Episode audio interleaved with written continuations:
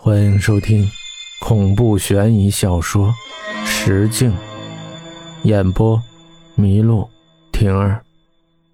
我连忙道歉道：“他静静的盯了我一下，然后就推着箱子向检票处走去。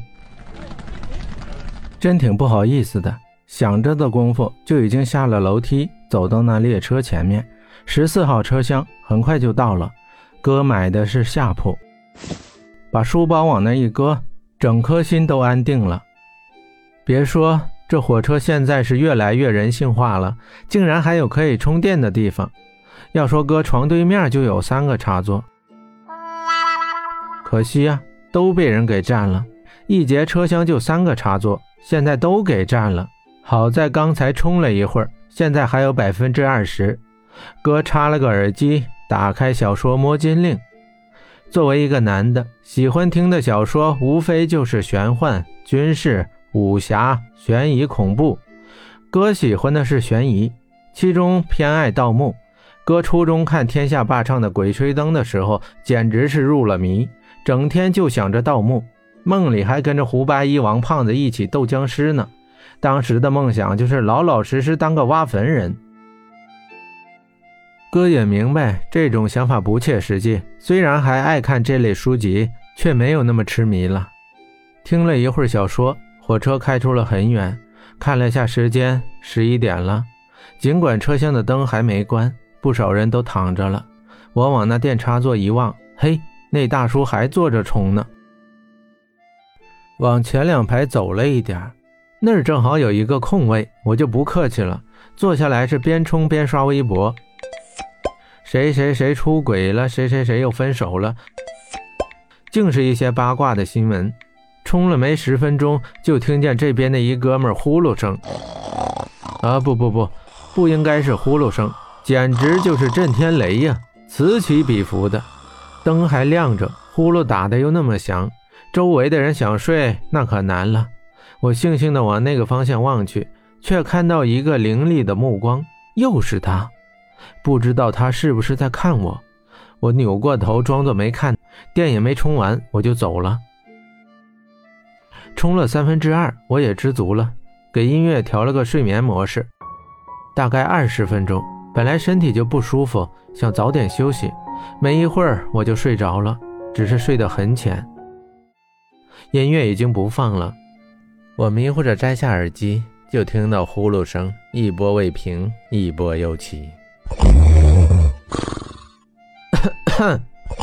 我假装咳嗽，可惜分贝太小，对人压根没作用。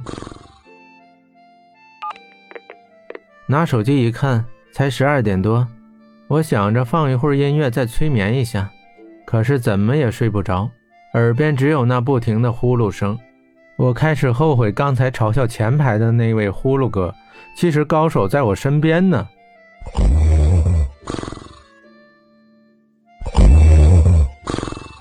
实在是几番辗转反侧睡不着，哥干脆坐了起来，也没心情玩手机，就静静地坐在那儿，往窗外看着。也不知这车是开往哪个荒山野岭了，连个照明都没有，乌漆麻黑的，最亮的就是月亮。自古万物都是喜欢光的，这月色真美。我看着看着，不禁地感叹道。一直盯着一个东西看，就容易焦距涣散。正如现在的我，仿佛看不见月亮，只是觉得自己沉溺在一片温柔的光辉之中。我回过神，那呼噜声已经平息，整个车厢陷入一片寂静。可我总觉得哪里不对劲儿，但我又说不出来。刚才看月亮，我的头仰了很久，脖子有一些酸酸的感觉，于是我就换了个角度。可我看到了令我胆寒的一幕：只隔着一层玻璃的距离，玻璃上趴着一个黑色的人影，以人类无法做到的诡异姿势移动着。他好像是发现了有人在看他一般，稍稍停顿了一下。